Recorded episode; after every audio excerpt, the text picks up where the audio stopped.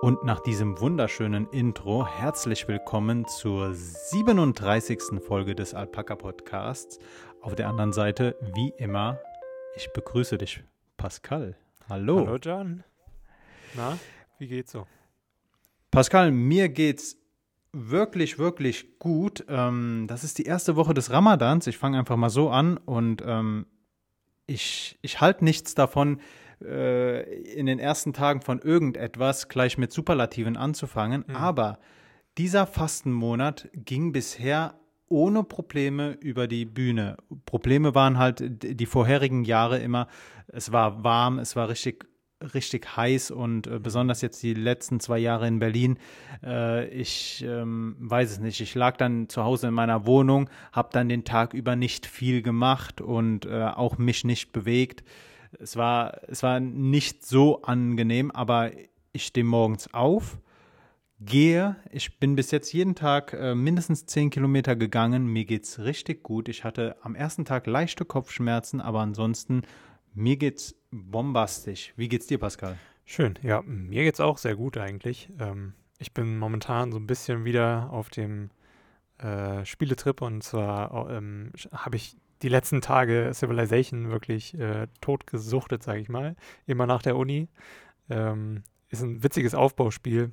Und äh, ja, ich habe gerade eben halt weitergemacht und es macht einfach so mega viel Spaß. Deswegen bin ich sehr, sehr, sehr gut gelaunt. Und außerdem habe ich mal wieder letzte Woche meine Eltern gesehen. Ähm, das war auch sehr schön. Genau. Ja, das ist, das hört sich auch wunderbar an. Pascal, mhm. lass mich ganz kurz ein paar Fragen zu Civilization stellen, weil ich ja. tatsächlich mal drüber nachgedacht habe, mir das Spiel zu laden. Mhm. Ähm, was dafür spricht? Ich war früher Leidenschaft, also früher in der Grundschulzeit leidenschaftlicher Cossacks-Spieler. Ich weiß nicht, ob mhm. dir das was sagt. Ja, das ist auch so, ja klassisch, klassisch Spiel.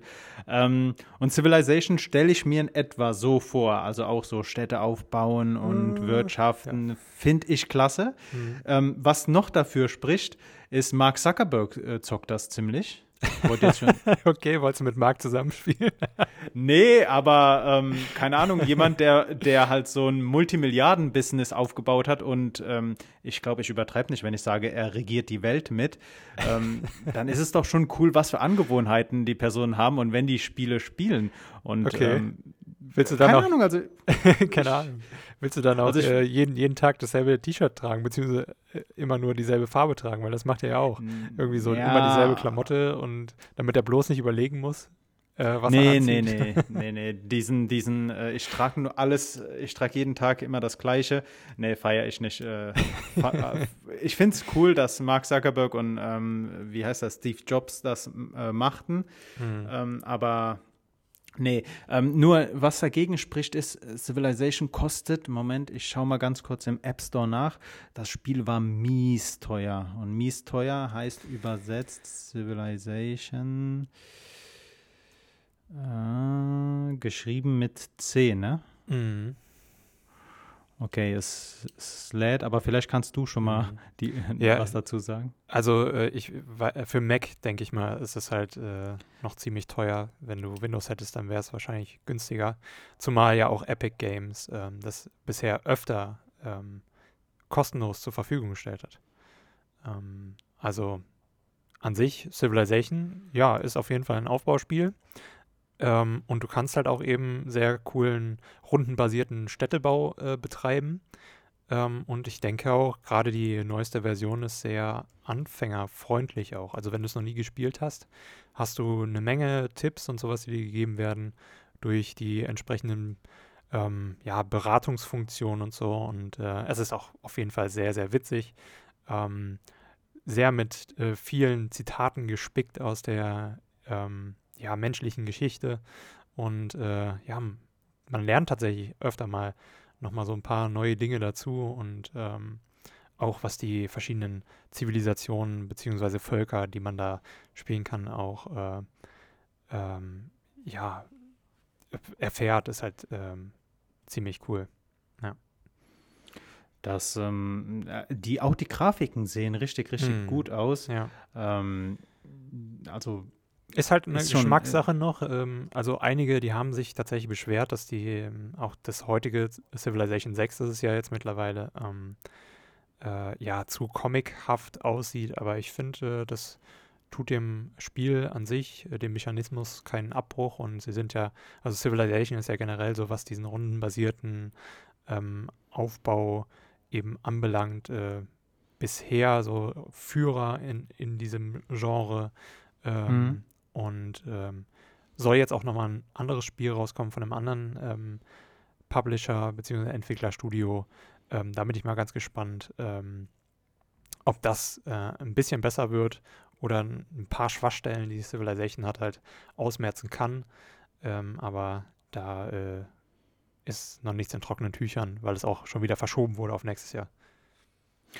Ähm, ganz kurz, ich äh, kann dir leider nicht sagen, wie viel das Spiel kostet, weil ich Probleme mit dem Internet habe. Oh, oh, oh. Ich äh, kann mich, ich finde mein, mein WLAN-Netzwerk nicht. Also Leute, ganz im Ernst, ihr hört uns hier nur sprechen, aber was wir während der Aufnahme alles synchron noch machen, ja. so einen Podcast aufzunehmen. Ah, jetzt habe ich, jetzt habe ich wieder WLAN.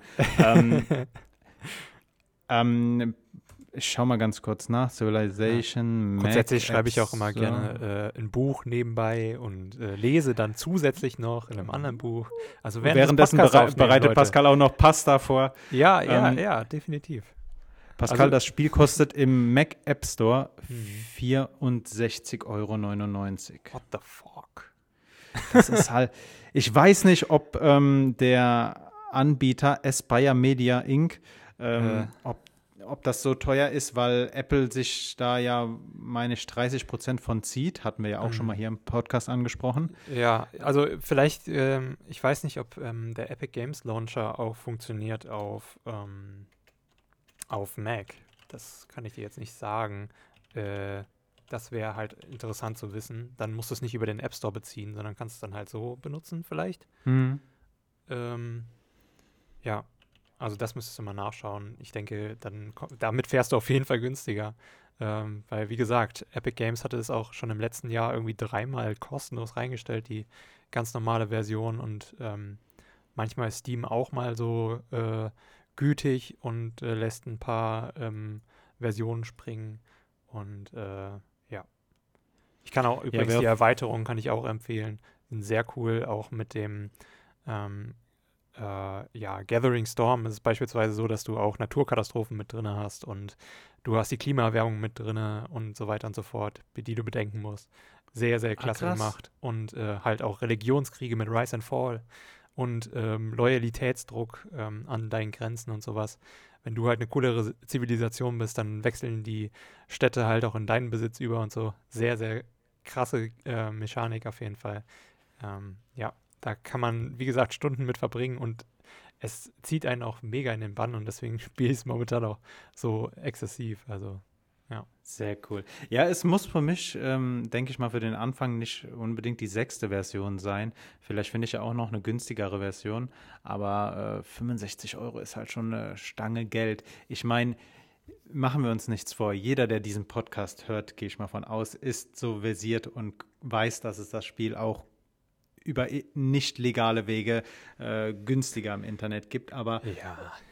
im Endeffekt, da, da haben Leute echt viel Zeit reingesteckt. Eben. Jetzt diese Woche kam in den, in den Nachrichten Mimimi Games aus, äh, eine, eine Münchner Ge äh, Spieleschmiede, äh, Schmiede, hat, irgend, hat Desperados 3 ähm, ausgezeichnet bekommen. Irgendwie Mhm. bestes Spiel des Jahres oder so. Sagt dir Desperados 3 was? Ja, also die Desperados-Reihe sagt mir was, aber ich bin nicht so der Mega-Fan davon. Also, das ist schon sehr nischig, das, das Spiel, würde ich mal sagen. Also sie, äh, in den Nachrichten wurde auf jeden Fall gesagt, Mhm. dass ähm, die drei Jahre in die Entwicklung des Spiels reingesteckt haben. Und wenn du dir überlegst, als Team drei Jahre an etwas zu arbeiten, Ach und dann kommt jemand und lädt es einfach, halt einfach so aus dem Internet runter, das ist halt schon mies und Mhm. ganz frei nach Kant muss man halt sich auch überlegen, wenn jeder es machen würde, dann wird halt niemand mehr Spiele programmieren und ähm, Ja. das geht, geht glaube ich, für alles so. Und wenn man unbedingt irgendwie was ähm, kostenlos spielen will, es gibt mittlerweile so viele äh, Free-to-Play-Titel, die tatsächlich Free-to-Play sind, ähm, die sich einwandfrei spielen lassen, auch im Strategie-Segment ähm, ähm, und so weiter und so fort. Äh, also da muss man nicht lange suchen und ähm, die sind zwar jetzt nicht so krass wie Civilization das ist, aber das Civilization ist halt auch schon seit Jahrzehnten ähm, ein AAA-Titel, der sich wirklich gemacht hat im, im Strategie-Spielegeschäft ähm, und äh, ja, genau. Also wirklich, man muss nicht lange suchen, da hat man irgendwas, was man, was einem gefällt, äh, auch als Free-to-Play-Titel. Und ich meine, Fortnite zum Beispiel oder ähm, Apex Legends und sowas zeigen das zum Beispiel im ähm, Free-to-Play-Shooter-Segment sehr gut. Es geht alles ohne ähm, irgendwas auszugeben. Sind wirklich nur Skins, die man da käuflich erwerben kann. Natürlich ähm, sind die halt auch irgendwie interessant für kleine Kinder und sowas und es ist immer noch da halt äh, sehr viel Kritik angebracht, weil es halt eben so, ähm, ja, dich quasi dazu drängt, dir die Skins zu kaufen, aber du musst es halt nicht effektiv machen. Also wenn du wirklich die Willenskraft dazu hast, dir das nicht kaufen zu müssen ähm, oder kaufen zu wollen, dann äh, muss man es auch nicht. Kann man wirklich Ewigkeiten daran sitzen. Ganz, ganz großen Respekt an alle Spieleprogrammierer, die ihre Spiele noch so einstellen, dass es um die Leistung geht, die der Spieler erbringt und nicht darum, wie groß das Portemonnaie der Eltern ist, äh, mhm. damit man möglichst hohe Punktzahlen erreicht. Naja, Pascal, kurze ja. ähm, didaktische Frage. Ich habe eben ein Wort gelesen und war mir nicht sicher, ob das ein Rechtschreibfehler ist oder okay oder ob es das Wort wirklich gibt, aber es gibt es wirklich. Pascal, ist dir der Begriff geflissentlich bekannt? Geflissentlich. Habe ich schon mal gehört, ja. Aber ich, kann, war, dir, auch, ich kann dir jetzt nicht die, ähm, die Dings nennen, die ähm, Bedeutung davon. Äh, das Oxford Language äh, Wörterbuch sagt, geflissentlich bedeutet scheinbar unabsichtlich, in Wahrheit jedoch ganz bewusst. Ähm, also mhm. unabsichtlich, also scheinbar unabsichtlich. Damit kann man es äh, übersetzen. Oder absichtlich, absichtsvoll, ausdrücklich, betont, demonstrativ, bemüht. Ähm, ganz interessant. Mir war der Begriff noch nie untergekommen. Deshalb wollte ich, dich, wollte ich dich mal gefragt haben. Ja, doch. Äh, ist mir schon zu Ohren gekommen, beziehungsweise, was heißt zu Ohren gekommen? Ich habe schon gelesen. Hören hört man es, also man hört es eher weniger, würde ich mal meinen. Pascal, ich habe mir ganz, ganz viele Sachen diese Woche ähm, aufgeschrieben und äh, würde die gerne mit dir teilen. Ein weiterer gerne. Punkt ist, ich hatte einen Blog, den ich sehr gerne las. Der nannte sich amypink.com. Mhm. War ein äh, recht provokanter Blog, weil er sehr viele Themen direkt angesprochen hat und auch bebildert hat. Auf jeden Fall, dieser Blog ähm, war jetzt die letzten vier Wochen, glaube ich, in, ähm, in Bearbeitung, die Webseite von denen. Und äh, man wird jetzt, wenn man heute drauf geht, auf eine Webseite umgeleitet, die nennt sich jpop, japop.de und ähm, aus amypink.com ist jetzt ein Blog für japanische Popkultur geworden. Das mhm. wollte ich dir mitgeteilt haben.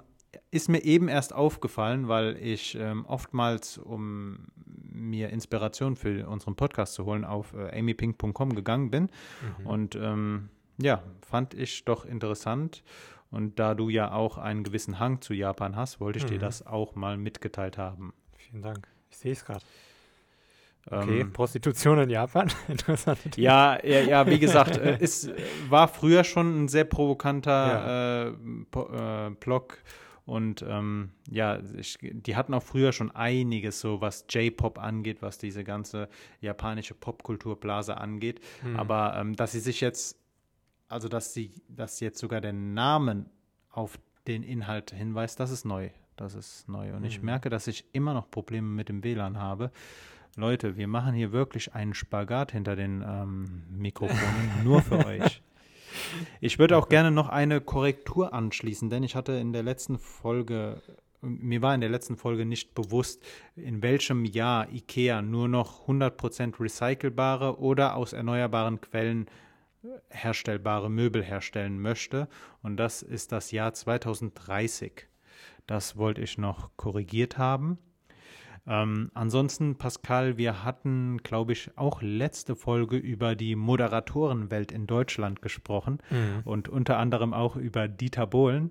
Mhm. Und ähm, Dieter Bohlen macht jetzt auf seiner Instagram-Seite, habe ich ich habe aktuell kein Instagram, aber ich habe es gelesen. Äh, Dieter Bohlen macht Werbung für Trampoline, die bei Lidl verkauft werden. Für Trampoline? Ja, ja, ja, für Trampoline. Äh, okay. Krivit Trampoline, Dieter testet, Hashtag Dieter testet. Und ah, äh, der erste Satz ist auch wieder Hallo bei Dieters Tagesschau. Ähm, man hat ein Video hochgeladen und man sieht dort im Hintergrund seine Lebenspartnerin, seine Lebensgefährtin auf dem Trampolin springend und ähm, er steht im Vordergrund mit Sonnenbrille und lacht dich in, in Dieter Bohlen-Manier an. Mhm. Okay. Pascal, wir sind ja wirklich der, ich möchte nicht übertreiben, aber wir sind schon leicht hellseherisch unterwegs. Und ähm, ein gutes Beispiel, wofür ich dich auch loben möchte. Du hattest im Sommer, glaube ich, in einer unserer ersten Folgen ähm, drüber gesprochen, dass Corona im Herbst ganz heftig werden könnte. Mhm. Und ähm, ja, dafür nochmal Chapeau. Ich glaube, das ja, war nicht dafür, du. nicht dafür. ja, aber du hattest halt äh, du hattest wissenschaftliche Artikel auch angeführt. Ja. Und ich denke mir so, wenn wir beiden Podcaster darüber sprechen, dann muss auch, auch irgendwer in der Bundesregierung mal drüber gesprochen haben. Und ähm, ich glaube, das Thema ist aktueller denn je. Wir haben jetzt seit gestern Nacht Ausgangssperren, äh, pardon, Ausgangsbeschränkungen. Ausgangssperre wäre was anderes. Wir haben Ausgangsbeschränkungen hier in Köln. Köln ist äh, als erste Stadt vorangeschritten und ähm, versucht, die Mobilität der Bürger einzuschränken, indem man nach 21 Uhr bis morgens 5 nicht mehr aus dem Haus gehen kann, ohne triftigen Grund. Hm. Ohne triftigen Grund heißt, wir hatten ja Ausgangssperren schon zu Hause bei uns. Ähm, da durfte man aber doch noch recht vieles. Hier in Köln ist ähm, auch das Joggen nicht erlaubt. Man muss nachweisen können, äh, man muss einen triftigen Grund haben oder man bezahlt halt dann die 250 Euro. Mhm. Ähm, besonders für mich gerade nochmal, also ich hatte ja Anfang des Jahres meinen Optimismus mit dir geteilt, dass ich dachte, Corona, sinkende Fallzahlen, das alles wird doch jetzt besser werden, die Impfungen schreiten voran. Mhm. Damit lag ich ja mal deutlich falsch. Mhm. Ähm, und gerade jetzt im Ramadan, wenn ich dann abends, also mein Fastenbrechen ist immer so um äh, 20.30 Uhr, 20.37 Uhr ist es, glaube ich, heute. Ja. Und ich gehe dann gerne danach noch eine Runde. Und das fällt jetzt leider weg. Das ist ein bisschen blöd. Ähm, aber ja. naja, gut. Hauptsache die Corona-Zahlen sinken, denn die Intensivbetten sind voll. Mhm. Pascal, einen letzten Punkt habe ich noch wirklich, dann bin ich mit meinem Notizzettel für die Woche, also mit meinen kurzen Erinnerungen, die ich mit dir teilen möchte, durch. Ja. Ähm, die Türkei verbietet Zahlungen mit Bitcoin. Okay, warum? Warum? Äh, Begründung der Zentralbank ist, da Bitcoin sehr volatil ist, eignet es sich nicht als Zahlungsmittel. Man muss allerdings Acht geben, Zahlungen mit Bitcoin sind verboten. Das heißt, du darfst keine Dienstleistungen oder Produkte mehr damit kaufen. Mhm. Du kannst, also der Besitz von Bitcoin ist noch nicht untersagt. Es wäre auch relativ schwierig zu kontrollieren, aber ähm, Zahlungen mit Bitcoin sind in der Türkei für Dienstleister und äh, für Personen, die Produkte verkaufen, untersagt. Also du darfst keine Bitcoin mehr als, als Währung annehmen. Mhm. Ähm, kleiner, kleiner, kleiner Wissensleckerbissen. Bitcoin waren in der Türkei ein größeres Thema als hier, denn ja. die Türkei hat seit Bestehen immer Probleme mit ihrer Währung gehabt mhm. und auch dieses, äh, letztes und dieses Jahr wieder, also mit ganz hoher Inflation zu kämpfen. Und ähm, da war Bitcoin halt eine gute Ausweichmöglichkeit, wenn du dein, dein Geldwert irgendwie schützen wolltest. Und ähm, ja, jetzt äh, geht die Türke, türkische Zentralbank halt einen sehr rigiden Kurs dagegen.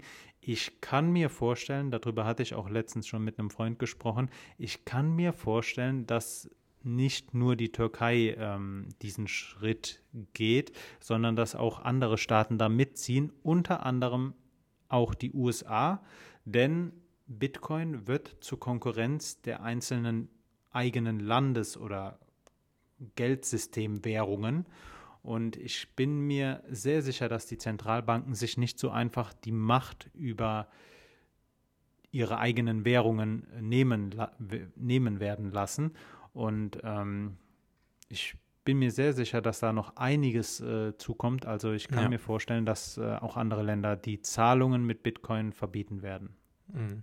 Ja, ich kann mir auch gut vorstellen, dass in der Türkei ziemlich abgegangen ist mit Bitcoin. Mal, äh, also ich habe mir gerade mal den Preis angeguckt, was da Strom kostet, so eine Kilowattstunde. Mhm. Und äh, globalpetrolprices.com sagt, für Haushalte sind es eigentlich nur 0,018 US-Dollar.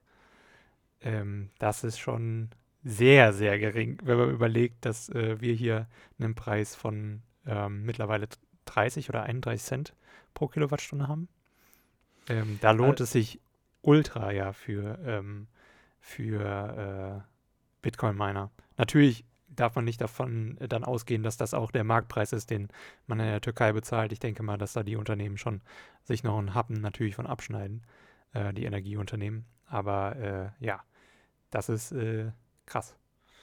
Bitcoin meinen ist bestimmt interessant, aber generell auch äh, sein Geld in Bitcoin zu stecken. Ich war das letzte, ich war das letzte Mal 2019 in der Türkei und mhm. gut, für mich war es halt krass spürbar, weil ich halt so lange nicht mehr in der Türkei war. Ich glaube, drei Jahre, 2016 davor und jetzt halt 2019 das letzte Mal. Ich habe halt einfach die Inflation an den Preisen des alltäglichen Konsums gemerkt, gesehen. Mhm. So die Preise haben sich manchmal vervierfacht für ein Essen, das du dir auf der Straße kaufen kannst. Oh, und heftig.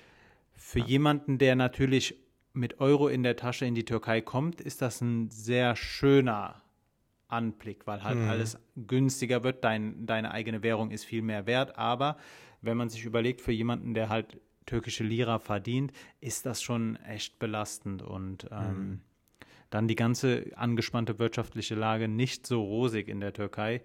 Ähm, daher, das wollte ich halt einfach nochmal angesprochen haben. Ja, aber Kryptowährungen an sich, ähm, da überlegen ja viele schon auch in der EU, ob man nicht ähm, quasi auch nochmal ein Krypto-Euro ähm, ja, sich zusammenbastelt, sich zusammen errechnet auf einer Blockchain ähm, und das dann quasi zusätzlich zum, zum Euro irgendwie hinbekommt.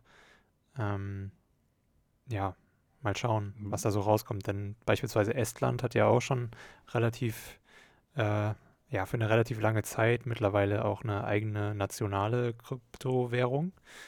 Ähm, ja, also Estland, Estland ist sowieso so, wenn, wenn die Europäische Union eine Klasse wäre, dann wäre Estland so der Typ, der immer hinten in der Klasse sitzt, ruhig ist, keinen kein Blödsinn macht, aber der dann bei den äh, Klausuren immer nur Einser schreibt. Estland ist, ist, was E-Government angeht und was Gründerumgebung angeht, echt interessant für Tech-Unternehmen. Also ja. ich ganz, naja, ganz. Äh, wobei sie auch äh, im Februar, meine ich, ähm, hatten sie auch wieder strenge, äh, strenge Regeln für eben solche Krypto-Unternehmen ähm, gezogen. Also, ich meine, die haben dann halt eben gemerkt, dass es nicht so gut läuft, ähm, einfach so frei und haben dann halt eben auch einfach aus dem Grund der Geldwäsche, die ja gerne über Kryptowährungen mhm. abgewickelt wird und ähm, ja, weil Kryptowährungen halt auch einfach so ein anonymes Ding sind, ähm, ja, haben sie dann halt eben auch gesagt, hier halt, stopp,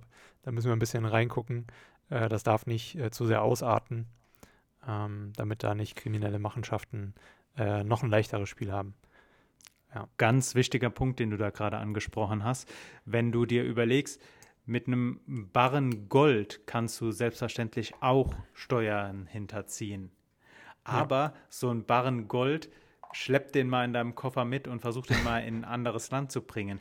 Bei Bitcoin ist es halt so, du hast halt einfach so eine Macht mit dieser mhm. virtuellen Währung. Mit einem Stick kannst du da Milliarden verschieben, Milliarden. Ja. Das ist, das ist wirklich krass. Ähm, ich bin sehr gespannt, wie das, äh, wie das sich entwickelt und man, man darf gespannt sein. Definitiv, definitiv. Pascal, Hau raus, was sind deine Themen? Ich habe jetzt echt lange gesprochen.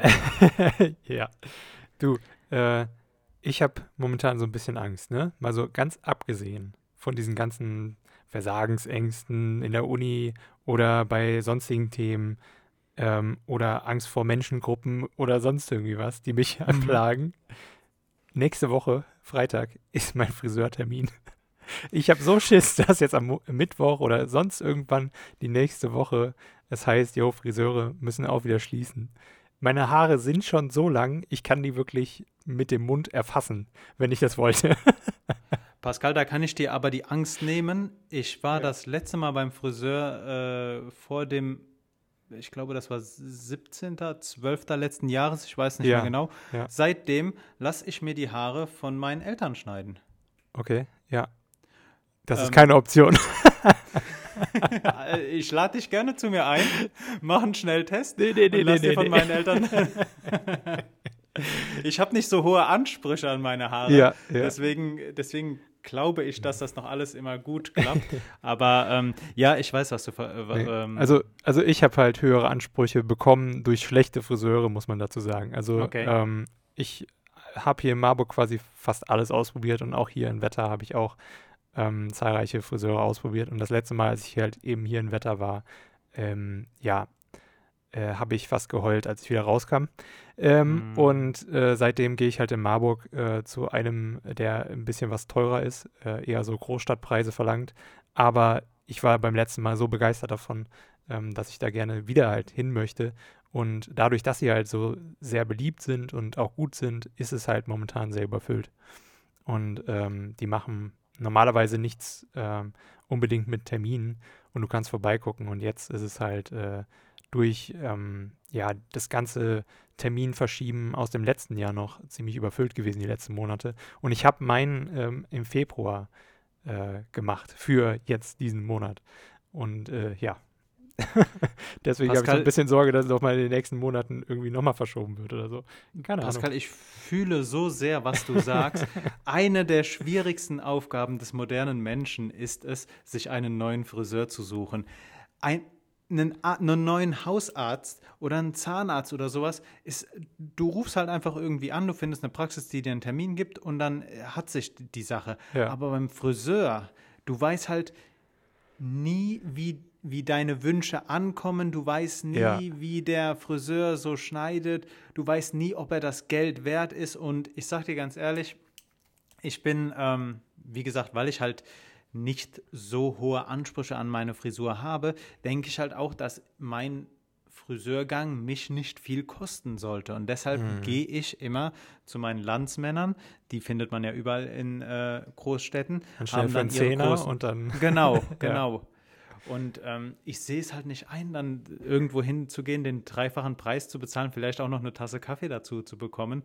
Ähm, aber ich habe auch schon äh, mies, miese Erfahrungen gemacht, Ja. wenn ich dann irgendwie mit so Boxerschnitt-ähnlichen Haaren aus, der, aus dem Salon rauskomme, obwohl Ja. ich das halt einfach nicht gesagt hatte. Ja. Oder was halt auch schon mehrmals, also in verschiedenen Städten mir untergekommen ist, dass der Friseur halt dann weder Deutsch noch Türkisch sprechen konnte und halt mir, mir dann gesagt wurde, ja, das ist äh, jemand, der gerade ein Praktikum da macht.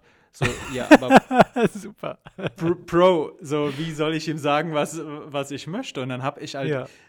ihm, also dem, dem, äh, dem Besitzer des Salons gesagt, wie ich gerne meine Haare hätte und der hat das dann auf Arabisch ihm übersetzt. Ja. So, yo. und dann, dann hast du natürlich auch gleich immer eine Anspannung. Mhm. Aber ja, ich äh, fühle so sehr, was, was du da durchmachst und ich hoffe, Ja. ich hoffe, du kommst glücklich aus dem Salon wieder raus. Ja, ja, doch, doch. Also das, das letzte Mal war schon gut und ich habe das halt auch direkt dann halt äh, so ähm, gemacht, dass ich dann wieder zu derselben Person äh, hin wollte. Und äh, ja. Ja, Ja, Ähm, das ist, das ist, das ja. ist natürlich auch so eine Sache in türkischen Salons. Dann hast du da vier, fünf Friseure und Mhm. du weißt, einer von denen schneidet die, die Haare so, wie du es möchtest und die anderen können es halt nicht. Ja. Und ja, ich, ich weiß, was du machst. Wie, wie viel zahlst du für einen Friseur, wenn, äh, 37 Euro. okay, ich bezahle 17. Mhm. Ja. Ja. ja, ich habe ja vorher auch immer nur das so gemacht, dass ich halt wirklich einen Zehner bezahlt habe ähm, beim äh, Barbier um die Ecke. Ähm, und äh, mein Bruder macht es beispielsweise auch immer genau, noch genauso. Nur, äh, ja, ähm, habe ich dann halt einmal äh, den Falschen gegriffen. Ähm, und äh, ja, äh, ja. dann bin ich halt, dann bin ich halt dahin gewechselt und vor allen Dingen ist die Beratung auch viel cooler. Ähm, und äh, auch generell, ja, habe ich mich da sehr, sehr, sehr wohl gefühlt. Also du wirst da wirklich rundum äh, versorgt mit allem Möglichen für den Preis. Also das ist äh, schon ein sehr guter Service, den die da leisten. Sehr, sehr cool. Sehr, sehr cool. Ja. Pascal, eine Sache, die, mir, die, die ich mir zu Friseuren mal gedacht habe, das ist eine fremde Person, die wir mit scharfen Klingen an unserer Hauptschlagader ja, lassen. Es ist ja, es ist ja tatsächlich auch ähm, ähm, Körperverletzungen, die Haare abzuschneiden. Also, ist es? Ähm, ja, ja, das ist ähm, Körperverletzung. Also, wenn man das mal weiterspinnt, mhm. wie gesagt, so, wenn, wenn die Person dann da mit der Schere hinten die Haare abschneidet und mhm. ja, lass uns, lass uns weiter zum nächsten Thema switchen. Unfälle bei Friseuren. Nächste, nächste oh, Woche. Die, die, die, großen, die, die, großen fünf Unfälle bei Friseuren. ja. Nicht, dass Jan Böhmermann auch das noch klaut oder so. Hast du mitbekommen, was der äh, diese Woche wieder rausgehauen hat? Äh, von der Folge gestern? War, war, das gestern? Freizeitmagazin Royal? Ja, ja, ja. Genau. Sehr, sehr cool. Sehr, ja, sehr cool. Sehr cool generell so das Thema war ganz witzig. Ja. Ähm, lohnt sich, guckt euch es an. Auf YouTube oder in der Mediathek von ZDF. Ja. Was hast du sonst noch? Jetzt auch im Kino. Ähm, was Kino? hab ich? Was, was hast du gerade geflüstert? Kino? Lang, Langnese, jetzt auch im Kino, weil du gesagt hast. Ach so. Sorry. äh, man merkt, der, der, der Fastenmonat tut mir gut. Ja. Pascal, ich hatte noch ein Thema und ich bin mir nicht sicher, ob wir darüber auch schon mal gesprochen hatten. Wir hatten ganz, ganz, ich glaube, in unserer ersten oder zweiten Folge mal darüber gesprochen, wie wir uns eine äh, lebenswerte Stadt vorstellen. Und wir hatten da auch die hohen Mieten angesprochen. Mm, ja. Und das Verfassungsgericht in Karlsruhe hat den Mietendeckel nicht zu verwechseln mit der bundesweit geltenden Mieten, Mietpreisbremse, sondern dem Berliner Mietendeckel gekippt. Was hat der Mietendeckel äh, in sich gehabt? Der Mietendeckel hat vorgeschrieben, dass du für eine bestimmte Art von Wohnungen nur noch einen maximalen Preis pro Quadratmeter verlangen konntest. Mhm nagel mich bitte nicht fest. Ich glaube, es waren 8,50 oder ja, 9, 59, so mhm. irgendwas war es. Ähm, da fielen auch wieder manche Wohnungen, Wohngruppen raus. Ähm, allerdings, war er, allerdings war er nicht so löschrig wie die Mietpreisbremse, wo du halt einfach, weiß ich nicht, irgendwie die Hausfassade neu, ähm, neu sanieren kannst, sondern kannst du auch wieder mhm. den Preis auf die Miete draufschlagen. Ähm, der, der Mietendeckel wurde gekippt und ähm, das Problem ist folgendes. Ich war ja 2020 auch auf Wohnungssuche in der Hauptstadt mhm. und ähm, ja, schon in den Annoncen wurde geschrieben, dass du dich hier auf eine Wohnung bewirbst. Du wirst dann monatlich, wenn du die Wohnung bekommst, keine Ahnung, 550 Euro an Miete bezahlen. Aber mhm. die eigentliche Miete, die du per Unterschrift akzeptierst zu zahlen, wäre halt 800 Euro. Das ist die sogenannte Schattenmiete. Die Schattenmiete greift dann, wenn das Verfassungsgericht den Miet Mietendeckel als verfassungswidrig ansieht und damit kippt, weil ja. das Verfahren, also so, ich glaube, der Miet Mietendeckel kam, glaube ich, wurde 2019 eingeführt mhm. und äh, sehr schnell wurde dagegen geklagt, sogar sehr prominent geklagt von der, Frakt äh, von der Unionsfraktion und der FDP-Fraktion im Bundestag. Das muss man sich mal überlegen. Die Bundestag-Fraktionen der FDP und CDU klagen gegen den Berliner Mietendeckel. Das mhm. war ja auch ein großes Thema, aber gut. Problem ist bloß, diese Schattenmiete kann, weil das Gesetz ja nicht verfa verfassungsgemäß ist, auch rückwirkend verlang verlangt werden. Ja. Das heißt, wenn du in einem solchen Mietverhältnis bist, müsstest du die, den Betrag zurücklegen, dass nämlich im Falle, der jetzt eingetreten ist, dass das Gesetz gekippt wird, du mhm. den Betrag dann an den Vermieter zurücküberweisen, äh, also nachreichen kannst, nachzahlen kannst. Ja, die Deutsche Jetzt- Wohnen hat ja direkt schon gesagt, hier Leute, könnt ihr direkt mal euer Angespartes äh, bei uns loswerden Mhm. wieder. Ähm, Vonovia hat, Vonovia hat, äh, Genau. n- hat gesagt, sie wollen, äh, kei- sie werden keine Miete nachzahlen, Mhm. aber man muss dazu wissen, Deutsche Wohnen, ein äh, DAX-Unternehmen, ist halt spezialisiert auf äh, deutsche Großstädte und unter anderem Berlin. Mhm. Und die haben nur gesagt in, Pre in einem Pressestatement, dass niemand gekündigt wird aufgrund des jetzigen Urteils. Das heißt nicht, dass die Personen nicht nachzahlen müssen. Ja. Und wenn man sich überlegt, so zwei Jahre Mietnachzahlungen im dreistelligen Bereich, das läppert sich. Ja. Ähm, Es wurde ja auch schon Je- empfohlen von äh, verschiedenen Mieterschutzbünden und so weiter und von Rechtsanwälten. Leute, spart euch das Geld und ähm, Ja. ähm, ja, legt es zur Seite, damit ihr das halt nachzahlen könnt, wenn irgendwas sein sollte, weil das halt schon von Anfang an sehr vage war, weil es halt eben ähm, im Prinzip ja das Bundesrecht nochmal weiter verschärft hat mit dem ähm, mit der Mietpreisbremse und das geht halt nicht, wenn der Bund schon was geregelt hat, dann darf halt nicht äh, ein Land äh, bzw. eine Stadt irgendwas anderes sagen. Ähm, beziehungsweise muss es dann richtig. konform eben gestalten. Ja. Vollkommen richtig. In der, in der Erläuterung des Bundesverfassungsgerichts heißt es, dass Mietverhältnisse halt Teil des bürgerlichen Gesetzes sind, bürgerlich, äh, b- äh, also im bürgerlichen Gesetzbuch stehen. Und äh, das BGB ist halt, sind halt Bundesgesetze, so da können, da, da können die Länder nicht äh, eingreifen. Und ähm, mit der Begründung wurde das jetzt gekippt. Jetzt.de, ein Blog, den wir hier auch öfter schon genannt haben, der hat ähm, jetzt Schicksale von vier jüngeren Personen äh, beschrieben oder vier jüngeren Haushalten. Und im Blog steht, dass die Berliner Sparkasse eine Umfrage gemacht hat, ähm, wie, denn die, wie denn die Berliner auf den Mietendeckel oder auf die möglichen Nachzahlungen reagieren. 41 Prozent der Befragten haben das Geld zurückgelegt. 47 Prozent der Befragten haben keine finanziellen Reserven Mhm. wegen der Corona-Pandemie. Und das muss man sich mal überlegen. Das Ja. Gesetz wurde ja, ich meine 2019, eingeführt und schnell hieß es ja dann auch, es wird geklagt und Schattenmiete und dies und jenes. Aber niemand hat damit gerechnet, dass wir dann äh, im kommenden Jahr darauf eine Pandemie haben werden. Mhm. Und ich kann mir vorstellen, dass jetzt für sehr, sehr viele Personen große, dass sehr viele Personen jetzt äh, vor großen Problemen stehen. Ja. Und Ä- ähm, es reicht ja schon, es reicht ja schon die ganz normale Miete für alle VerbraucherInnen momentan. Ne? Also man merkt es ja schon, ähm, beziehungsweise man merkte es ja schon im letzten Jahr an, dass das ein Problem sein wird und man hatte ja dann auch diskutiert darüber, ob man nicht dann einen Mietenstopp im Prinzip erstmal macht. Ähm, Mhm. Da war es aber halt eben das Problem, dass das noch ganz viele andere Sachen hinter sich zieht und so weiter und so fort. Ähm, und äh, ja, bei so einer kleinen Sache könnte man dann natürlich irgendwie ein Auge zudrücken und was anderes machen. Also dann quasi, dass der Staat dann irgendwie hilft oder Berlin an sich als Land halt eben einspringt und äh, sagt hier, nee, nee, die, ähm, das haben wir so geregelt, das ist unsere Schuld, das äh, zahlen dann alle im Prinzip.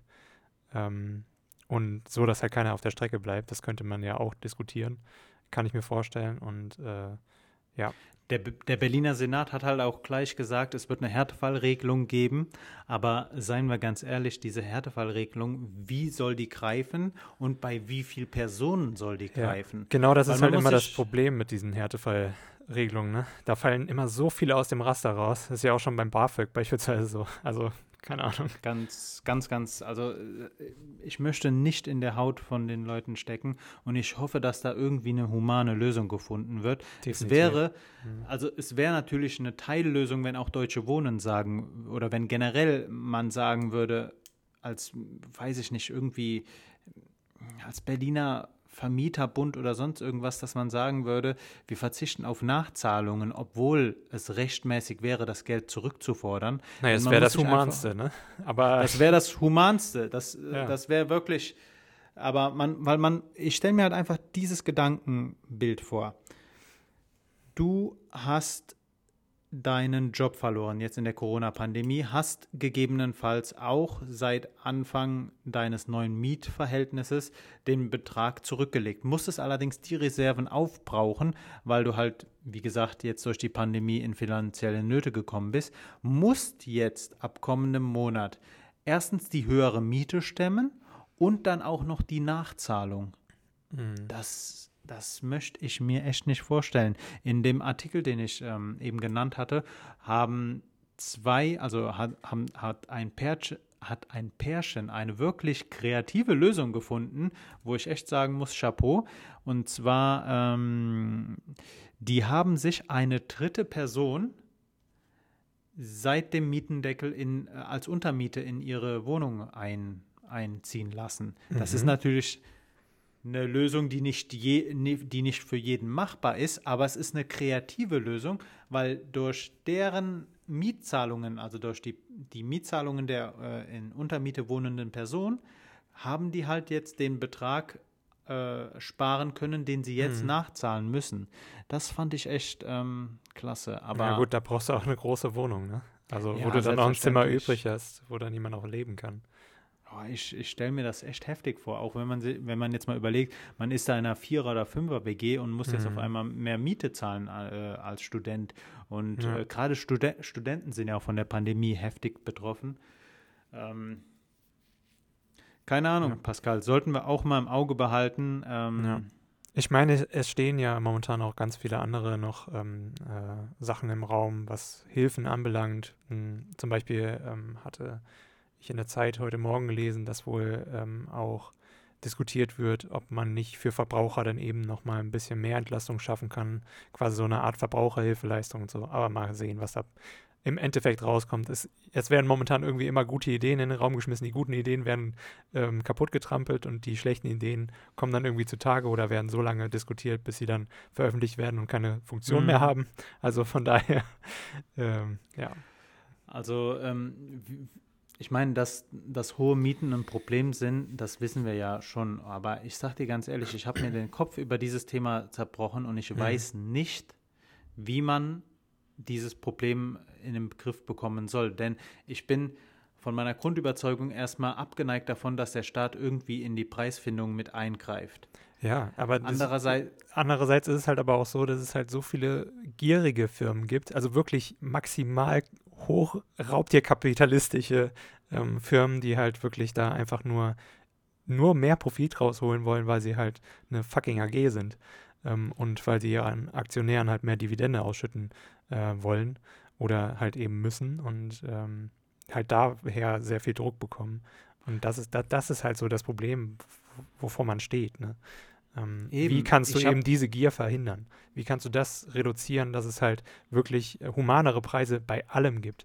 Ich meine, ähm, gerade auch durch die Mietpreisbremse gab es ja teilweise ähm, ja kleinere Erfolge ähm, bei neuen Mieten und so weiter und so fort. Aber das Problem ist halt, dass dann zum Beispiel auch ähm, die generelle Immobilien ähm, Blase, was Kaufimmobilien halt eben anbelangt, immer weiter steigt und die, die, hat halt keinen Deckel, so wie das eben bei der Mietpreisbremse für neue Objekte der Fall ist. Man, man muss sich halt einfach mal überlegen, welche, welche Lösungen geben, werfen die Parteien in den Raum. Hm. Und wenn man sich dann die radikalste Position von links anschaut, also dass man halt bundesweit einen Mietendeckel einführt, der Mietendeckel hatte Ne, sehr, sehr negative Auswirkungen auf das Wohnungsangebot in Berlin. Die, die Anzahl der Mietwohnungen ist, wurde um die Hälfte reduziert. Dafür mhm. ist aber die Nachfrage halt gleich, gleich geblieben mit einer, mit einer, steigenden Tendenz. Und ähm, ja, und das Problem war halt auch, die, ähm, die Immobilien sind halt teuer, teurer geworden für Käufer. Und ja. dadurch, dass sie halt die Mieten nicht steigern konnten, als sie es dann halt eben für, keine Ahnung, 1,5 Millionen halt so ein Ding gekauft haben, ähm, ja, lohnt es sich einmal nicht, weil du viel länger brauchst, sodass sich halt deine Investition amortisieren kann. Also, dass, sie, dass du das Geld wieder zurückbekommst zumindest, äh, was du reingebuttert hast. Und äh, ja, dann äh, das, das, das ist halt so ein zweischneidiges Schwert, ne? Wenn du nur mit einer Sache anfängst. Also musst dann, wenn, gleich die Kaufpreise auch nochmal äh, ähm, verändern, ähm, wenn du als Staat schon einwirkst. und äh, nicht nur halt eben die Miete an sich, weil beides muss sich halt die Waage halten, sonst hast du Probleme. Wenn man, wenn man auf die andere Seite schaut, die FDP fordert ja seit Jahren, man müsse den Bauprozess entbürokratisieren, bin ich vollkommen dabei. Aber Mehr Bauen löst das Problem nicht, denn es werden keine Wohnungen mit günstigen Mietverhältnissen gebaut. Das ist ein mhm. Traum und das ja. spiegelt auch die Realität nicht. Äh, das gibt die Realität nicht wieder. Wohnungen, die in Großstädten gebaut werden, sind meistens aus dem Premium-Segment, sind ja. Luxuswohnungen, sind ja. Wohnungen mit hohen Preisen. Denn niemand, mhm. niemand baut doch Wohnungen, mit, mit der Aussicht, dann eine günstige Miete zu bekommen. Das würde doch auch wirtschaftlich keinen Sinn machen. Was Nein. gegebenenfalls dann eine Lösung wäre, dass halt, dass man halt irgendwie den sozialen Wohnbau wieder mehr fördert. Das sagt jede Partei, dass die das wollen, mhm. aber man müsste da halt so eine immense Menge an Geld äh, reinstecken, um das Problem zu lösen. Ja. Ich ähm, weiß es nicht. Also ich bin echt gespannt, wie man das Problem, weil es ist wirklich ein Problem. Es ist ein Problem, Pascal, wenn Clubs Büroräumen äh, rei, äh, weichen müssen, weil sie, weil die Cluberträge nicht mehr mhm. reichen, um die Miete zu zahlen. Wenn Cafés verschwinden für neue Luxuswohnungen, dass ja. wir sägen da an der, an, der, an, an der Kultur einer Stadt und damit wird mhm. eine Stadt nicht lebenswerter, ganz im Gegenfall. Und ich, ja. äh, ich habe ich hab Personen kennengelernt, Pascal, die sagen, wir müssen umziehen, weil wir die Wohnung nicht mehr halten können. Wenn wir wir können aber auch keine höhere Miete zahlen.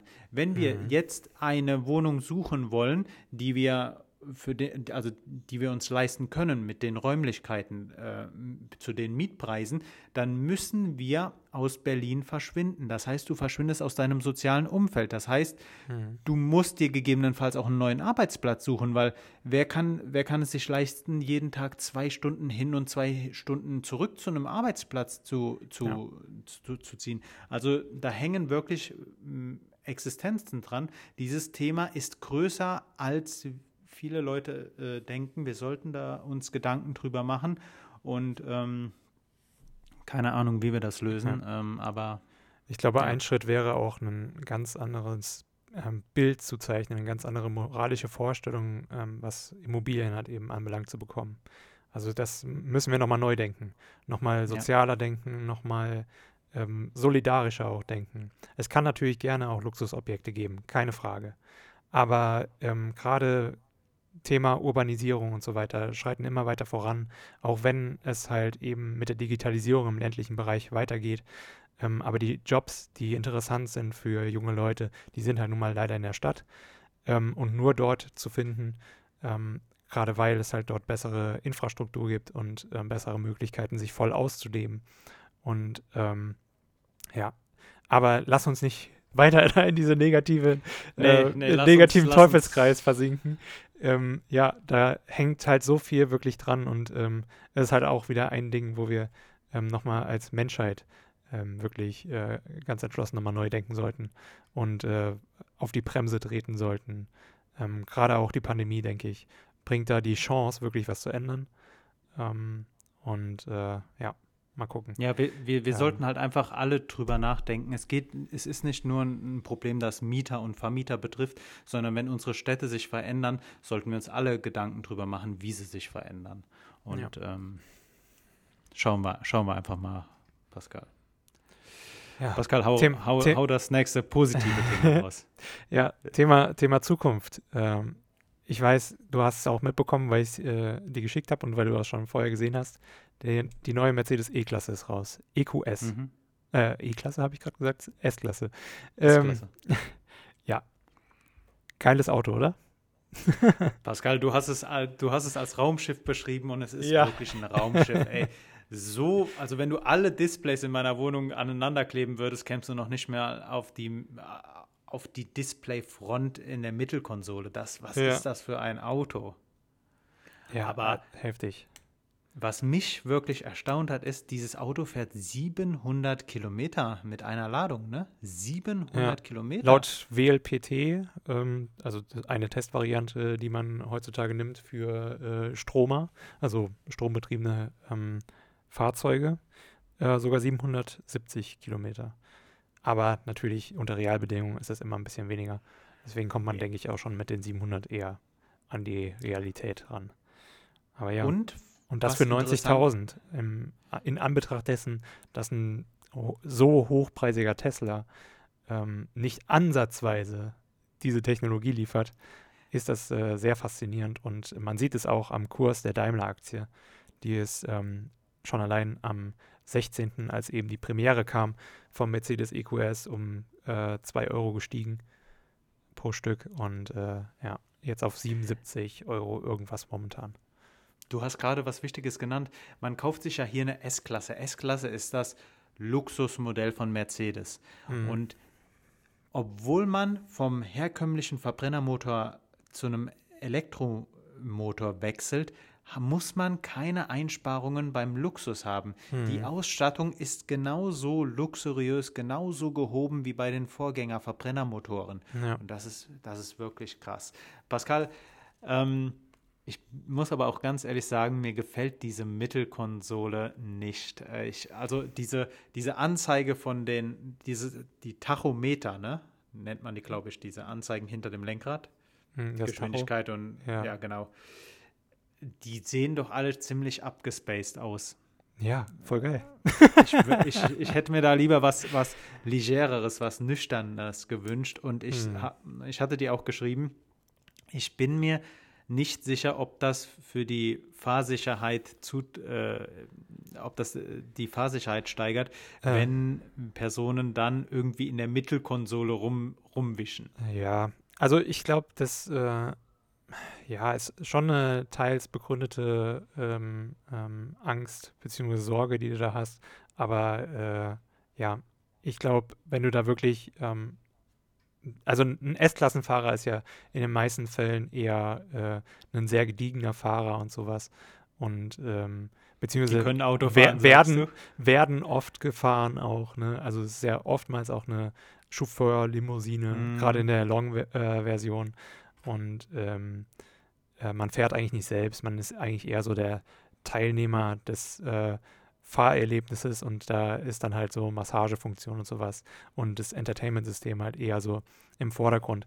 Aber grundsätzlich hast du halt in diesem Raumschiff, ähm, wie ich ja schon sagte, so viele Sicherheitssysteme neue. Du, ja, also dieses Navigationssystem, das kickt mich einfach wirklich weg.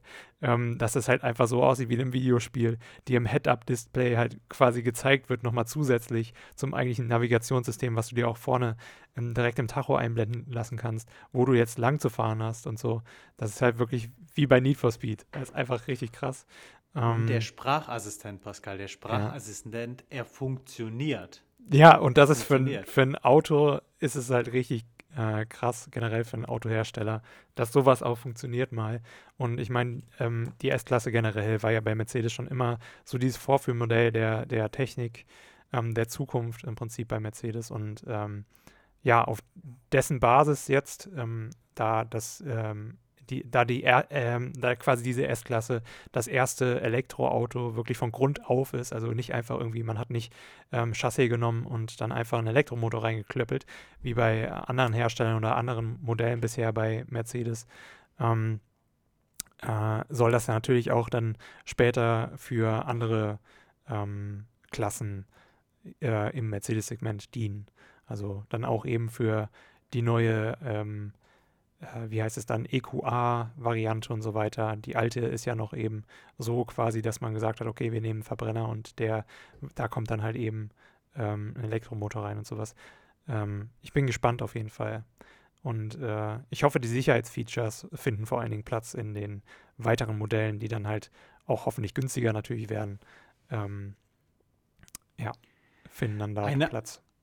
Eine Sache, die ich noch erwähnenswert finde, ist, äh, Mercedes gibt für die Batterie eine Garantie von 250.000 Das ist heftig. Das ist heftig. Das ist, das ist Mhm. heftig. Also wenn, äh, wenn iPhones mal so eine Garantie hätten, dass Mhm. iPhone-Batterien so lange le äh, leben würden, ja. das ist wirklich krass. Krass finde ich auch, Also- wenn du den halt kaufst und den das erste Mal registrierst, hast du ein Jahr kostenlos tanken. Das heißt, das erste Jahr kannst du fahren, wie du willst. Echt? ja, du kannst, also aber nur an den ähm, äh, Mercedes und Ionergy ähm, Tankstellen, also diesen Schnellladesäulen, die die zwei Unternehmen ja. halt ähm, geben, kannst du kostenlos dann deinen ähm, Akku aufladen und mit 200 ähm, kW ähm, Ladegeschwindigkeit halt. Ähm, 200 kW ist halt auch nochmal eine Sache. Ne? Du ja. kriegst das Auto ja. in einer halben Stunde von 8 auf 80 Prozent. Mhm, ja, das und das, das ist heftig. Dann kannst, dann musst du nicht mehr so lange warten und wenn dann halt auch eben die Ladesäule irgendwie nebendran ein Café ist und sowas, kannst du da schnell noch deine Zeitung lesen, dich entspannen und so. Und ähm, das wird ja auch später irgendwann mal so ein, so ein Ding sein, wahrscheinlich, dass man da wirklich auch Entertainment dann noch an den Ladesäulen hat, wenn die halt noch nicht so gut ähm, ja, aufbereitet im, im Prinzip sind, beziehungsweise was heißt aufbereitet, so modern sind, dass sie halt innerhalb von Sekunden dir das aufladen. Das wird halt eben noch eine längere Zeit dauern, nehme ich mal an. So eine Ladetechnik gibt es halt einfach noch nicht. Ähm, Soweit sind wir als Menschheit noch nicht.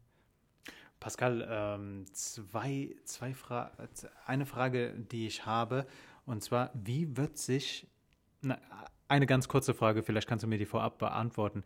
Weißt du, wie viel so eine Ladung kostet von so einem Elektroauto? Das ist total unterschiedlich. Ich weiß es jetzt nicht, wie es bei Mercedes der Fall ist. Ich nehme mal an, die, das ist schon ein bisschen was teurer. Aber das ist auch momentan so ein Thema, was äh, viele in der Politik auch beschäftigt, weil ähm, viele Stromanbieter für Elektrofahrzeuge und so weiter schlagen immense ähm, Gewinnmargen da noch drauf. Da kann es mhm. auch mal sein, dass du dann halt mal einen Euro für eine Kilowattstunde bezahlst und so weiter und so fort. Ähm, also da äh, kannst du wirklich vom normalen Strompreis von 27 Cent aus der Sto äh, Steckdose, wenn du gerade bei, der, bei den Stadtwerken beispielsweise hier in Marburg bist oder sowas, oder ich glaube 29 Cent sind es hier, äh, und du willst halt den Ökostrom da tanken, dann tankst du einmal langsamer, ähm, aber hast zumindest einen günstigen Preis. Bei anderen kann das dann schon wieder ganz anders aussehen. Das ja, ist halt der ja. Punkt. Ne? Man, man, man würde wirklich Geld sparen, wenn man sein Elektro Elektroauto nur zu Hause laden würde. Aber ja. du kriegst halt zu Hause. Ist halt also schwierig, also von, ne? Du brauchst ja so einen Starkstrom. von diesen 200 Watt einfach mal abgesehen, du kriegst ja noch nicht mal 120 hin. Also ja. mit so einer, mit so einem Char wie Chargebox oder wie heißen die Dinger, die du dann äh, dir zu Hause einbauen musst? Ja, irgendwie so Charge Station, keine Ahnung. Gibt es wahrscheinlich von verschiedenen Anbietern irgendwelche äh, fancy Begriffe, die sie dann noch erfunden haben oder so. Hm. Ja.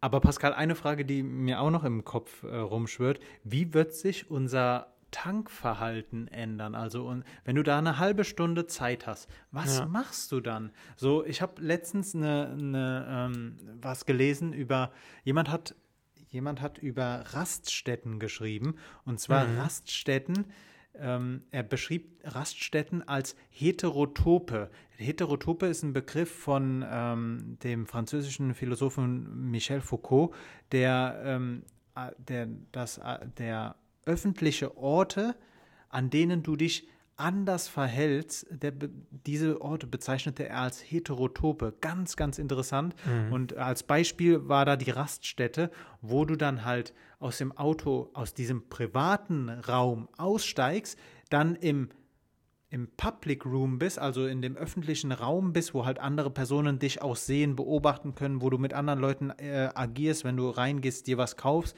aber du behältst dieses private Verhalten bei. Du streckst dich, du gehst ähm, gegebenenfalls auch noch an den Zaun und urinierst dahin. So das fand ich unglaublich interessant. Ähm, ich habe mich dann auch gefragt, ob es noch andere Heterotope gibt, die wir im Alltag haben. Aber so eine Raststätte ist schon aus soziologischer äh, Sicht ganz, ganz interessant. Mhm. Und meine Frage ist halt, ähm, weil die durchschnittliche Verweildauer an einer deutschen Raststätte zwischen 12 und 15 Minuten liegt, was ja. auch sehr interessant ist, dachte ich nicht. Ja. Ich dachte, es sei kürzer. Ähm, mhm. Wie wird sich das, wie wird sich unser Verhalten ändern? Wie wird sich, ähm, wie wird sich, wa was werden wir machen in dieser halben Stunde? Ja. Gehen wir dann rein und bezahlen das, was wir bei der Elektro, beim Elektrotanken gespart haben, dann für ein Croissant, das 5 Euro kostet? Oder? Wahrscheinlich. Nee, ich glaube, da gibt es nochmal so eine ganz neue Renaissance der Raststätten in Zukunft, würde ich mal denken. Ne? Also, dass du wirklich da. Ja, ganz, Renaissance cool. der Raststätten. ja, so, also dass auf jeden Fall ähm, die Raststätten sich halt nochmal ändern quasi ähm, und halt ein bisschen mehr zum Erlebnisfaktor werden. Das könnte ich mir vorstellen, dass da wirklich viele dann auf diesen Zug aufspringen und dann ähm, was für nicht nur für Trucker bereitstellen, die sowieso da immer verweilen müssen, weil ihre, ähm, ihre Kilometer, ähm, die sie fahren dürfen, rum sind und da im Prinzip dann ihre äh, Currywurst mit Pommes essen oder so, ähm, mhm. sondern halt wirklich dann äh, da Erlebnis draus wird. Eine Lounge vielleicht, so wie am Flughafen, könnte ich mir vorstellen, für sehr betuchte Kunden im Prinzip. Oder halt für Mitglieder aus irgendeinem Raststätten, ähm, äh, keine Ahnung, Raststätten. Äh, Franchise oder sonst irgendwie was. Das könnte ich ah, mir vorstellen. Dann, dass so, du dann mein, dass man dann so eine Karte hat und dass man dann in irgendeinem ja. so Clubmitglied ist und dann. Raststättenmeilen äh, sammeln. Genau. Autobahnmeilen. Ganz, ganz interessant. Also ich, ich glaube, wer auch, ähm, wer auch in zweiter Reihe davon, äh, wer daran mitverdienen wird, dass Personen länger an Raststätten sind, ist ähm, einerseits mal Tank und Rast, also diesem internationalen Konsortium, dem fast die meisten Raststätten an deutschen Autobahnen gehören. Mhm. Und ähm, Sanifair, oder wie heißt dieses äh, Unternehmen, ja. das durch unseren Stuhl und äh, durch unseren Stuhlgang und, und unseren Urin Geld verdient. ja, also mir machen auf jeden Fall die Putzkräfte, äh, also das, das, das, neue Verhältnis dann ähm, eben, dass das halt so ähm, äh, kommen wird, machen wir die Putzkräfte tatsächlich am meisten Sorgen, dass die unterbezahlt bleiben. Ähm, Sanifair ist ja schon öfter in Kritik gekommen und so, dass die ihre Putzkräfte nicht ordentlich bezahlen und so. Ähm, das ist dann halt noch so ein Ding. Die müssen halt auch davon irgendwie profitieren können. Und hoffentlich tun sie es auch. Und nicht, dass sie dann einfach wegrationalisiert werden durch irgendwelche Automatisierungsgeschehen. Ähm, mhm. Ja. Ja, Sanif wäre auch ein ganz interessantes Unternehmen. Ich glaube, größter Anteilseigner ist ein äh, arabischer Investmentfonds. Mhm. Aber ich glaube, aus Scheiße Geld verdienen äh, trifft das ziemlich gut. Pascal, lass uns, lass uns zum nächsten Thema. oh, du hattest ja vorhin auch äh, darüber gesprochen, über neue Worte, die du gelernt hast. Ähm, mhm. Und ich habe dieses Semester das erste Mal eine Open Book Klausur am Ende eines äh, einer Vorlesung. Ähm, ich weiß nicht, ob dir das ein Begriff ist. Erklär mir bitte den Begriff. Ich habe den so oft gehört und ich ja. kann mir nichts darunter vorstellen. Es gibt auch tatsächlich zahlreiche Tutorials auf YouTube mittlerweile, ähm, weil das halt so gerade in der Pandemiezeit jetzt neu aufkommt in Studiengängen, in denen es vorher halt nicht äh, Thema war. Und zwar bedeutet Open Book Klausur nichts anderes als, ähm, dass du deine Materialien, die du aus der Vorlesung ähm, eben hast ähm, und deine ganzen Notizen mitnehmen darfst in diese Klausur. Ähm, witzig, weil es ja sowieso eine Online-Klausur ist, hast du Zugriff aufs Internet. Ähm, aber Kernessenz davon ist halt eben, dass du nicht mehr einfach ähm, Fakten, Fakten, Fakten abgefragt wirst, wie es in vielen Multiple-Choice-Tests und so weiter ist, wenn du an der Uni Klausuren machst, ähm, oder ähm, generell andere Testversionen, sondern ähm, du hast mehr Transferaufgaben. Ähm, du musst mhm. mehr nachdenken, was du da schreibst. Ähm, du kriegst neue Fälle ähm, präsentiert und so weiter und so fort. Und genau dazu gibt es halt auch jetzt mittlerweile auf YouTube Tipps und Tricks, wie du da dann eben auch die Transferaufgaben sehr gut meistern kannst. Äh, ja, ganz spannend, was man so ganz, alles lernt. Ja, wirklich interessant. Ich, ich glaube, ich kann mich damit anfreunden, wenn es weggeht von diesem stupiden Abfragen. Mhm. Ähm, andererseits stellt sich dann halt bei mir wieder die Frage, da so eine Open Book Klausur, wenn die dann auch noch zu Hause ist, das bietet doch oder das lädt doch eigentlich dazu ein, auch irgendwie wieder anders zu schummeln. Wie wird sich das Schummeln bei Open Book Klausuren verändern? Auch interessante Frage. Mhm. Ähm, aber interessant, ja, die Pandemie hat dazu geführt, dass wir auch äh, mehr Kompensationshausarbeiten schreiben müssen. Also wir haben mündliche Prüfungen sind nur noch schwer möglich. Mhm. weil die, die vorher halt in Präsenz stattgefunden haben. Und äh, unsere Uni hat sich halt dafür entschieden, dann mehr Kompensationshausarbeiten zu schreiben. Ist natürlich so eine Sache, manch einem liegt es, Hausarbeiten zu schreiben, manch einem nicht. Ja, manch, einem, manch einem nicht, da gehöre ich dazu. es, ja. Ich finde, es, es kommt immer aufs Thema drauf an, aber ja. tendenziell bin ich, sitze ich lieber zu Hause und schreibe eine Hausarbeit, als dass ich irgendwie in der Klausur sitze und denke mir so, shit, das habe ich, ich hab alles nie vergessen. im Leben noch, noch nie im Leben gehört. Ja, aber das habe ich tatsächlich meistens auch bei Transferaufgaben, ne? Das habe ich noch nie im Leben gehört. Weil halt gerade für so Transferaufgaben musst du sehr, sehr viele Studien lesen und ähm, dir die ins Deutsche übersetzen und dann auch noch richtig übersetzen und so weiter. Weil ich weiß nicht, wie es bei dir in Politikwissenschaften oder so, äh, Soziologie irgendwie ist, aber ähm, bei uns ist es oft so, dass die deutschen Begriffe einfach absolut gar nichts mehr mit den englischen Begriffen äh, zu tun haben oder so weit hergegriffen sind aus irgendeinem Lehnwort äh, im, äh, im, in Lateinisch oder Griechisch oder so, dass du mhm. absolut gar keine Ahnung hast, wenn dir das äh, vorgespielt wird. Oder, oder, ja, oder halt so eingedeutscht, dass es wirklich absolut ähm, irre ist, wie man auf dieses Wort kam. Man hätte es sich leichter machen können, einfach das Englische zu nehmen, so ungefähr. Ähm, das finde ich immer ganz, ganz schwierig.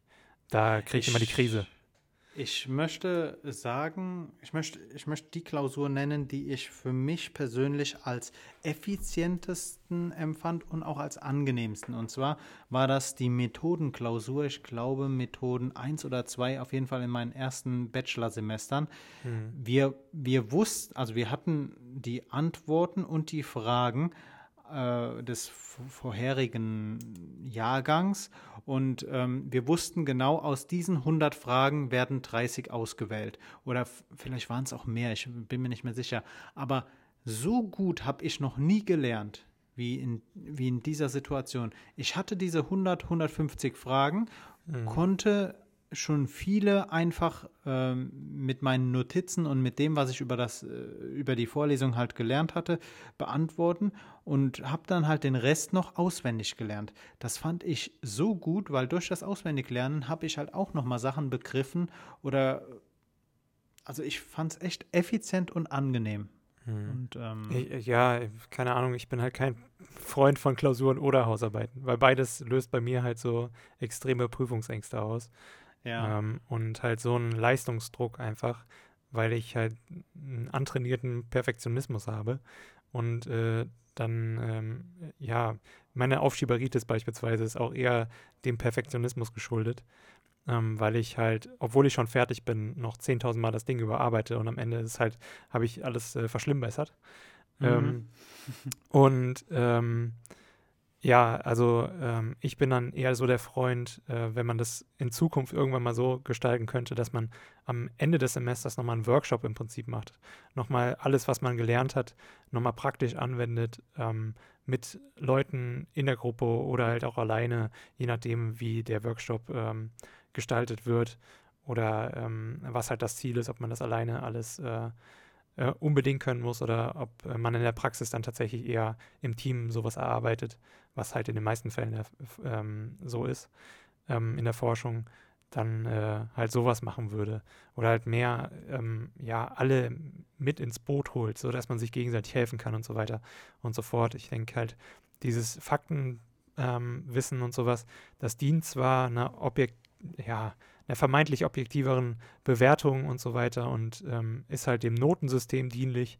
Aber dem Lernen, würde ich sagen, ist eher nicht förderlich, weil viele dann eben auch, gerade wenn es halt klassische ähm, Abfragedinge sind, ähm, ja, entweder schummeln bis zum geht nicht mehr ähm, und dann haben die meistens auch noch mehr gelernt oder halt eben ähm, Bulimie-Lernen veranstalten und äh, bis zum nächsten Semester nichts mehr wissen. Ähm, ja. Ich, ich glaube, du hast das Problem super beschrieben.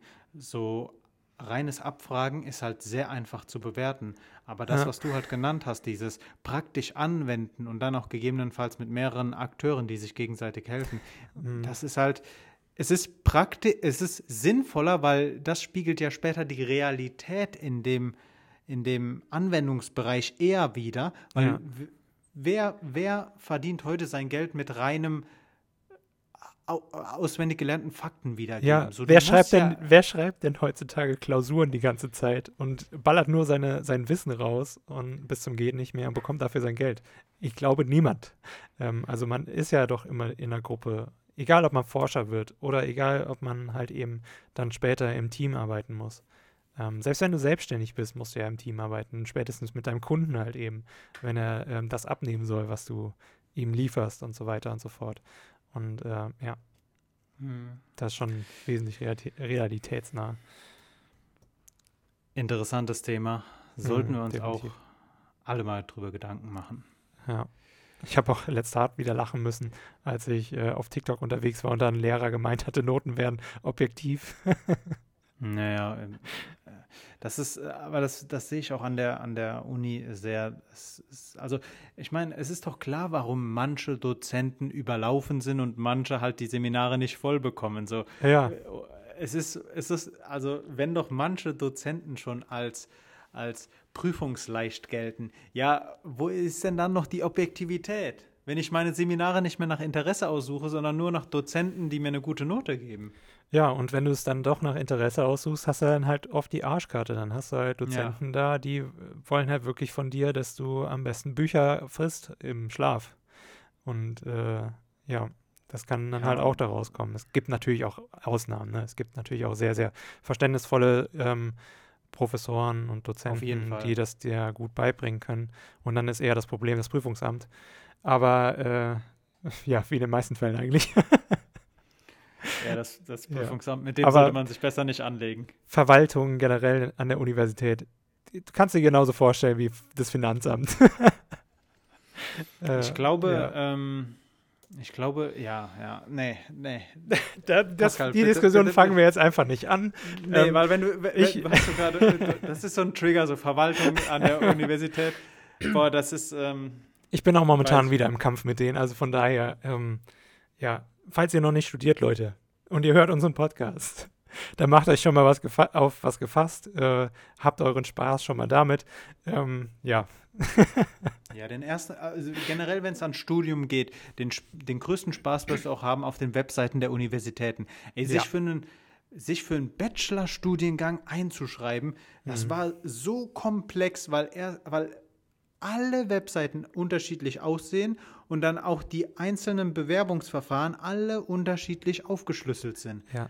Das ist. Nee, aber was ich gruseliger halt einfach an der Tat äh, daran finde, ist, dass ähm, bei uns auf der Website ist es tatsächlich gut organisiert, finde ich. Äh, Bewerbungsverfahren auch, ähm, gerade als wir die Website neu gemacht hatten an der Uni, ähm, sieht schon sehr viel besser aus. Aber Prüfungsämter schieben sich Kompetenzen immer wieder zu und du bist nur am Telefonieren, am E-Mail schreiben und keiner will irgendwas machen. Alle haben immer irgendwas zu tun und zwar diese Schieberei, aber sonst nichts Produktives. so ist aber es da, halt irgendwie gefühlt. Und aber das ist doch die Frage, Pascal, das ja. ist doch die Frage, schiebt man da Kompetenzen hin und her oder schiebt man da Arbeit hin und her? Denn die Person, die die Kompetenz hat, hat auch die Arbeit. Ja, ja. Also keine Ahnung. Das ist so ein bisschen wie bei Asterix und Obelix. Ähm, erobern Rom. Ich weiß nicht, ob du das ja. kennst. Ich äh, kenne Asterix und Obelix, aber ähm, nee, ja, auf jeden Fall. Die sind da ähm, einmal dann eben in, in so einem Verwaltungskomplex irgendwo, weil sie da äh, eine Aufgabe erledigen müssen. Und ähm, da müssen sie dann eben ein bestimmtes Formular holen, das A38 Schrägstrich B in blauer Variante und dann rennen sie durch dieses gesamte Gebäude hin und her und dann müssen sie ein gelbes Formular und ein rotes Formular und das müssen sie dann holen, dann geben sie es falsch ab, dann müssen sie wieder ganz nach unten und so weiter und so fort. Also so ungefähr ist es halt eben auch an der Uni, so läuft die ganze Bürokratie in Deutschland. Willkommen. Freut uns, dass ihr hier wohnt. ich möchte ganz kurz ein Thema, weil du gerade Bü Bürokratie gesagt hast, ähm, ich möchte ganz kurz ein Thema einwerfen, das habe ich gestern ich meine, gestern oder vorgestern in der Tagesschau ja. gehört. Und zwar äh, gab es einen großen Fall von gefälschten Impfpässen in der Nähe von Frankfurt. Aber äh, man kriegt die, also man bekommt die gefälschten Impfpässe auf Telegram und die sehen halt ziemlich echt aus. Sind halt echt mies, weil du damit halt auch andere Personen in Gefahr bringst, weil du nicht mhm. wirklich geimpft bist und dich dann auch selbst in Gefahr bringen kannst. Aber das mal beiseite. Und ich denke mir so, ganz im Ernst, ich bin den Fälschern nicht so böse aus einem bestimmten Grund. Wieso haben wir 2021 immer noch Impfpässe aus Pappe, aus Papier? Warum? Ja. Warum? Weil ja mein Gedanke ist halt, dass wenn etwas so einfach zu fälschen ist, dann darf man den Leuten auch nicht böse sein, wenn sie es dann machen. So ganz mhm. im Ernst, wir haben immer noch diesen gelben Lappen als Impfpass. Mhm. Warum? Und da, der Warum? ist ja nicht wirklich bedruckt, der hat keinerlei Sicherheitsfeatures. Da Also du kannst sel- selbst die, Aufkleber von den Ärzten oder Unterschriften kannst du ja fälschen. Also Eben, da, da, da wird noch, da, da werden Sachen noch reingeklebt und unterschrieben. Ey, ganz Ja. Ernst, sorry, aber wir sehen doch jetzt, wie international wichtig so ein Impfpass wird. Wie- Ja. Okay, also das, das nur zum Thema. mal einmal, einmal was Positives, was äh, kam äh, in dem letzten Jahr, würde ich mal sagen. Und zwar dank der Pandemie, ja, auch wenn es jetzt wieder Corona-Thema ist. Aber dank der Pandemie ähm, haben wir tatsächlich stillere Meere. Das habe ich heute Morgen im Guardian gelesen. Ähm, Okay. Und äh, ja, Studien haben halt äh, bewiesen, mittels Hydrophonen und so weiter, ähm, dass äh, tatsächlich Wa- Wale wieder in einem mehr ähm, ja, normaleren Ton miteinander reden. Denn vorher war es eben so, dass gerade durch Motorengeräusche, seien es Freizeitaktivitäten wie Jetski fahren oder Yachtfahren und so weiter und so fort, oder halt eben auch durch äh, Großindustrie, das heißt äh, große Tanker und so weiter und so fort, ähm, die auf der Welt herumschippern, ähm, war es halt ziemlich laut und auch ähm, dadurch entstand dann quasi so eine Art, äh, wie hatte es der Guardian geschrieben, ja, ähm, Restaurant- oder Lokaleffekt. Ja, du kommst halt irgendwo an und da Mhm. ist es halt mega laut, Leute unterhalten sich und dann redest du halt äh, lauter und so haben das eben äh, Meereswesen halt auch gemacht. Und gerade die Wale waren dann in den letzten Jahren, mussten die sehr, sehr dagegen ankämpfen, gegen diese, ähm, gegen diese Laute, weil sie halt eben, äh, da, das ist hier ihr Kommunikationsinstrument, damit sie halt anderen äh, Wahlen in der Umgebung, ähm, selbst über mehrere tausend Kilometer weit, oder tausend würde- ist jetzt ein bisschen übertrieben, aber mehrere Kilometer weit ähm, eben mit denen kommunizieren können und äh, ihnen sagen können, yo, Leute, es ist jetzt Paarungszeit. oder sonst irgendwie was. Ja. Das ist wirklich interessant. Das ist, das ist wirklich interessant. Aber ich fand auch gerade den Restaurant-Effekt cool, denn es stimmt vollkommen, wenn du in, in ein Restaurant gehst, vielleicht nicht gerade in die gehobensten, die sind meistens ruhig, aber wenn du in ein normales Restaurant gehst oder in ein Kaffeehaus, Kaffeehaus ist auch so ein gutes Beispiel, die Bar an sich macht ja schon Geräusche, dieses äh, Klopfen des Kaff Kaffeesiebs, dann die Kaffeemaschine, dann die Bedienung mit den neuen Gästen und äh, die Gäste, die schon dort sitzen und sich miteinander unterhalten. Dann hast du noch Hintergrundmusik, die meistens übermäßig laut ist. Und Ja. dann hast du so ein, so ein, so ein Lautstärkepegel. Interessant, dass es sowas auch im Meer gibt. Mhm. Ja. Sehr cool, Ganz auf jeden cool. Fall, dass, dass, dass die Pandemie doch irgendwie noch ein bisschen was Positiveres bringt. Es ist halt schade, dass nach der Pandemie dann wieder ähm, alles wahrscheinlich höher gefahren wird. Ähm, ja. Ich, ich habe so großen Respekt vor Personen, die die Tiere über einen längeren Zeitraum beobachten. Seien es Mhm. jetzt Wale oder seien es Tiere in der Savanne, aber auch Tiere in der Großstadt. Wenn Ja. du dann da irgendwie, ähm, Beispiel, das ich hatte, Tauben. Tauben sind ja in der Großstadt dunkel, aber Tauben sind eigentlich hell, haben, haben ein helles Gefieder durch äh, die verzinkten Dächer von alten Kirchen oder alten großen Gebäuden. Äh, ist halt irgendwie so eine, äh, ist, ist deren Gefieder dunkel geworden. Aber worauf ich eigentlich hinaus möchte, ist, wenn dann da so Dokumentationen über Tiere kommen, dann Mhm. stelle ich mir immer vor, da muss ja dann auch ein Kamerateam sein, Ja. das in so einem belebten Raum die ganze Zeit mit, mit großen Kameras Tauben filmen. ja. Oder anderes Beispiel, nachts Waschbären, die in, in, äh, in, in Mülltonnen klettern. Pascal, Mhm. Wenn du dann aus dem Fenster guckst und dann siehst du so ein Kamerateam, das in Mülltonnen reinfilmt, was denkst du dir dann? Ja, vor allen Dingen, ich weiß nicht, die werden es ja aber wohl auch nicht überall einfach so aufstellen, die Kameras, ne, und dann irgendwie fernbedienen können.